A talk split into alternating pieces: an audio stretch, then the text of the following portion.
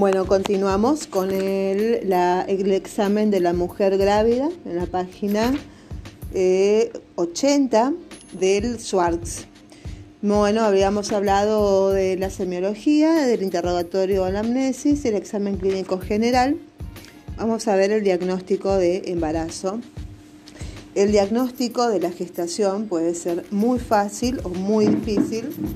Eso depende de la época del embarazo y de las circunstancias que lo rodean o lo complican.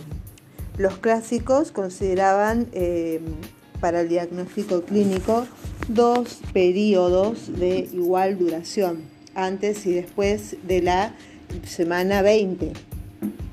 En el primero, o sea, antes de la semana 20, el diagnóstico que reposa sobre signos maternos no es categórico y en el segundo, en que pueden encontrarse signos de procedencia fetal, asienta sobre bases firmes. Bueno, con eh, en el diagnóstico en la primera mitad, eh, en el embarazo se observan tres hechos que determinan la aparición de signos y síntomas fundamentales para su diagnóstico. La A. La menstruación y la ovulación están suprimidas. El ciclo menstrual es reemplazado por el ciclo gravídico. B. La presencia del huevo provoca modificaciones generales en el organismo materno. Y C. El desarrollo del huevo produce modificaciones locales del útero y de las mamas.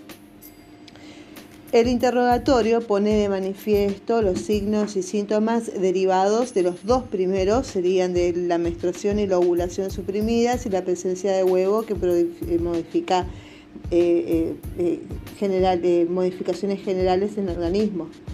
Eh, estos dos síntomas derivados de los dos primeros, el examen proviene, pone en evidencia los producidos por el último, que son el desarrollo del huevo. En síntesis, en esta primera época del embarazo se cuenta clínicamente solo con signos y síntomas de origen materno, ya generales que serían signos de presunción, ya sea locales que son signos de probabilidad. Con respecto a los signos de presunción o generales, eh, los proporcionan los sistemas y aparatos maternos, eh, con excepción de los genitales. Estos signos son inconstantes, variables, pueden faltar o ser muy atenuados, aparecen al final de la cuarta semana y desaparecen en el, curso de la semana número 18. A veces su presencia fuera del embarazo da lugar al cuadro sintomático de los falsos embarazos o pseudociesis. Se, trata de manifestaciones subjetivas y objetivas como cialorrea, náuseas, vómitos, modificaciones del apetito y del gusto como anorexia, apetito caprichoso, per perturbaciones de los órganos de los sentidos, como por ejemplo aversión a ciertos olores, modificaciones del carácter como irritabilidad, preocupaciones, tristeza, ciclos alternados de alegría y melancolía, eh, mareos, lipotimias, palpitaciones, somnolencia, fatiga, desgano, hipertrofia de la tiroides, varices, polaquiuria, modificaciones de los senos, que es la sensación de tensión y mayor sensibilidad, calostro, pigmentaciones, etc. Bueno, B. Los signos de probabilidad o locales. Estos signos los proporciona el aparato genital, en particular el útero. Ninguno aisladamente es patognomónico. 1. La amenorrea. Toda mujer con actividad sexual sana y con periodos eh, regulares a quien le desaparece la menstruación debe pensar que está embarazada. En efecto, eh, es en efecto un hecho importante que orienta en la mayoría de los casos hacia el diagnóstico, pero con la condición de que los ciclos hayan sido antes normales, es decir, con sus características habituales de periodicidad, duración y aspecto. Em, aún así hay otras causas de amenorrea como las fisiológicas, como la lactancia, con probabilidad de ovulación, y la premenopausia como la amenorrea habitualmente anovulatoria, las patológicas que serían los ciclos monofásicos prolongados, anemias, tuberculosis, etc. Y las psíquicas como emociones violentas o cambios de la residencia, intento, intenso trabajo corporal o intenso trabajo intelectual. Eh, cuando existan pérdidas sanguíneas no hay que descartar el embarazo, que es la amenaza de aborto, mola, cáncer de cuello, endometritis, etc. 2. Eh, tenemos los signos vulvovaginales. Esto estamos, seguimos dentro de la primera mitad. Eh, los que son signos de probabilidad. Un signo vulvovaginal sería la vulva, la vagina, hasta el cervix cambian de color, poniéndose violáceos. Eh, sobre todo la mucosa del vestíbulo vulvar en la proximidad del meato.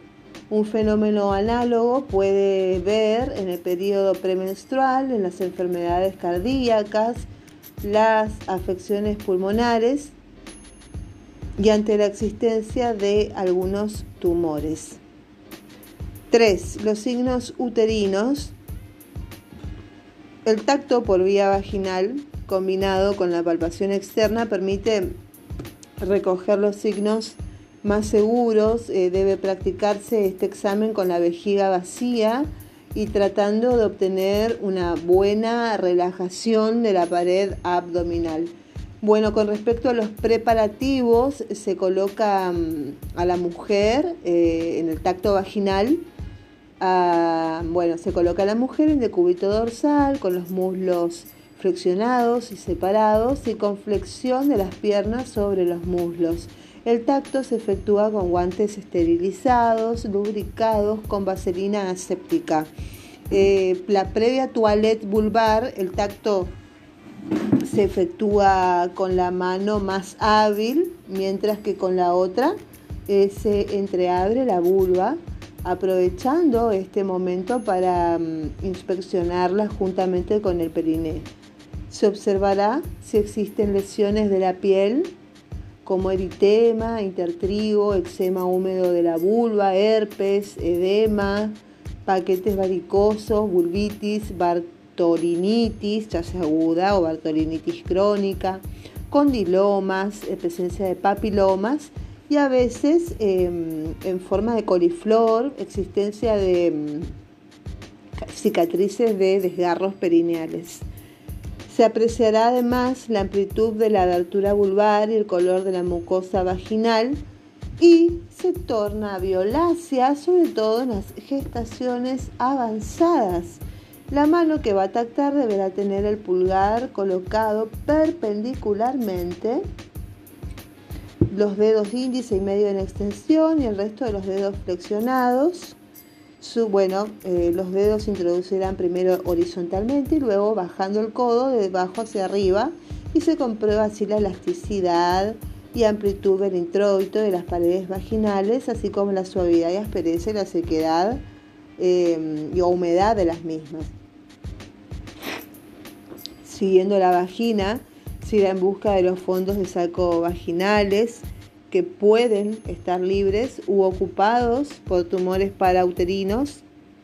Se procede entonces a buscar el cuello uterino, en el que se estudiará su situación, tamaño, consistencia, forma, características del orificio externo. Para localizar el cuello se recorrerán los fondos del saco, si a pesar de ello no se lo encuentra, se retira la mano, a veces su reblandecimiento hace que sea difícil individualizarlo, sobre todo si la presentación es alta porque falta un plano resistente de apoyo.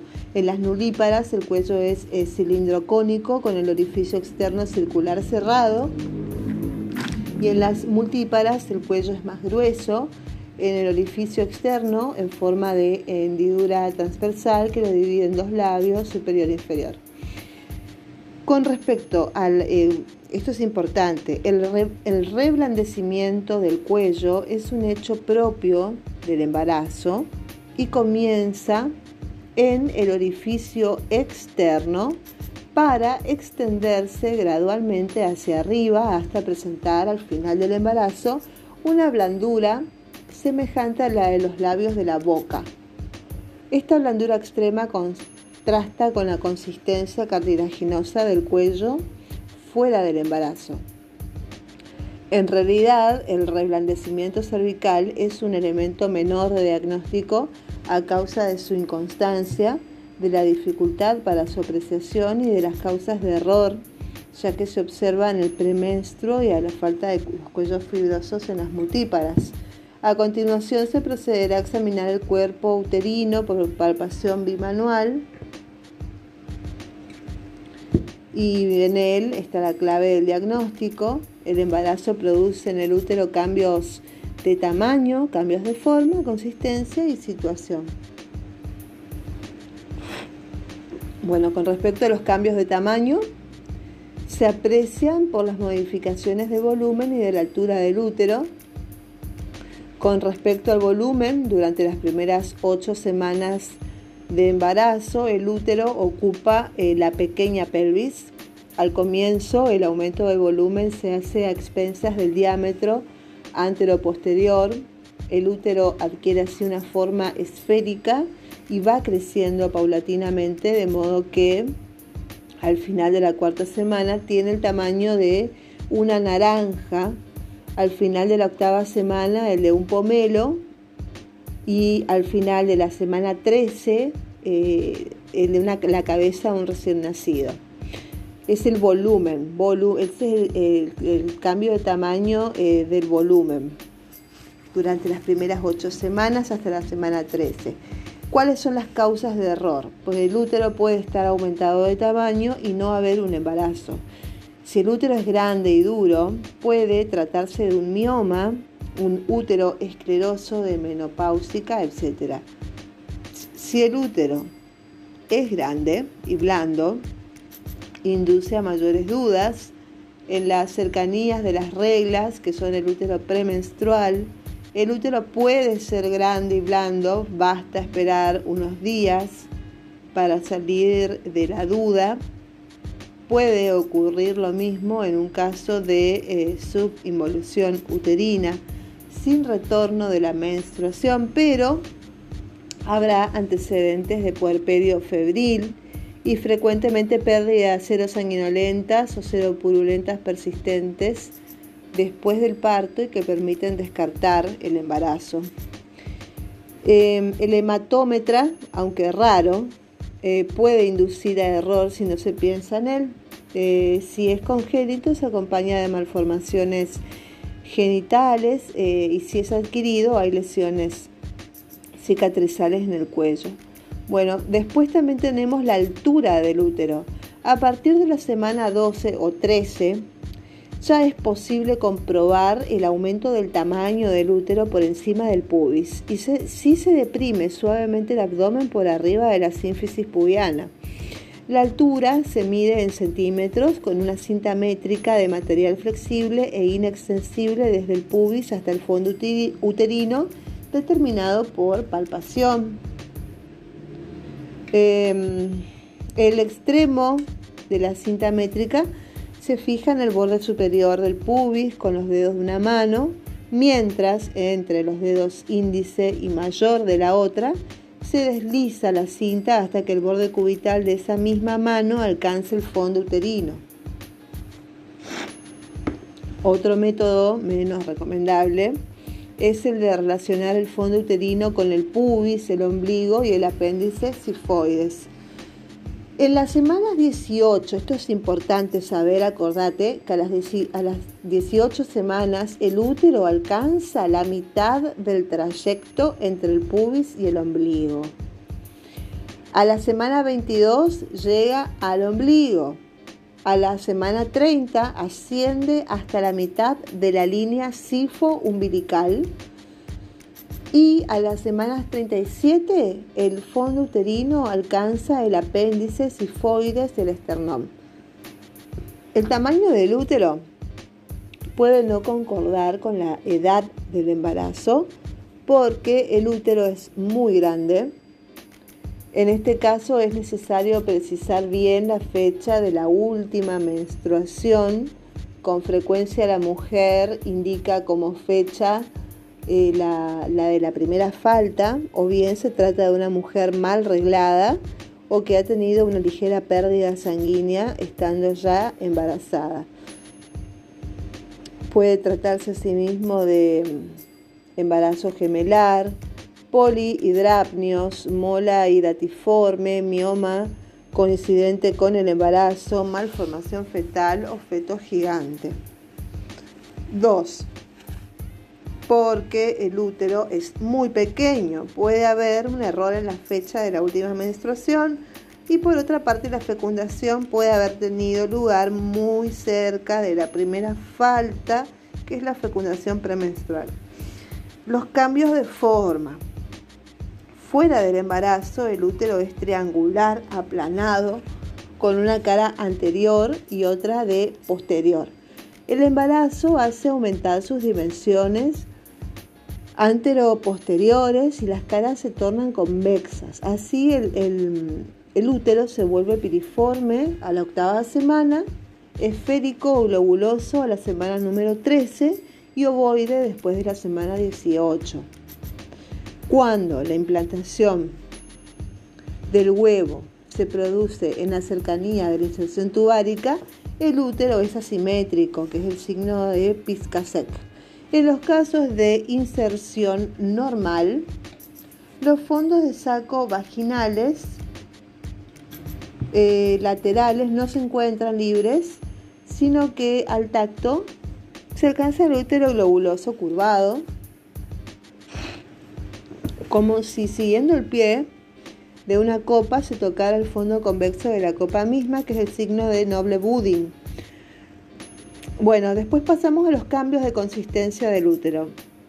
El reblandecimiento del cuerpo es un signo muy característico que se produce gradualmente, apareciendo primero en el istmo a la altura de la semana número 8, su investigación se hace mediante el tacto y la palpación combinada. El útero adquiere la consistencia de un higo maduro, una maniobra clásica que ha perdido vigencia en la actualidad de la pesquisa de los signos de Egar, colocando los dedos vaginales a través del fondo del saco anterior en contacto con la pared anterior del istmo, los dedos que palpan con el abdomen, haciendo un pliegue de la pared abdominal, tratan de tocar la pared posterior cuando el signo es positivo y ambos dedos eh, dan la sensación de tocarse, que es la luminosidad del istmo, de tal forma que el cuerpo parece separado del cuello como una masa independiente.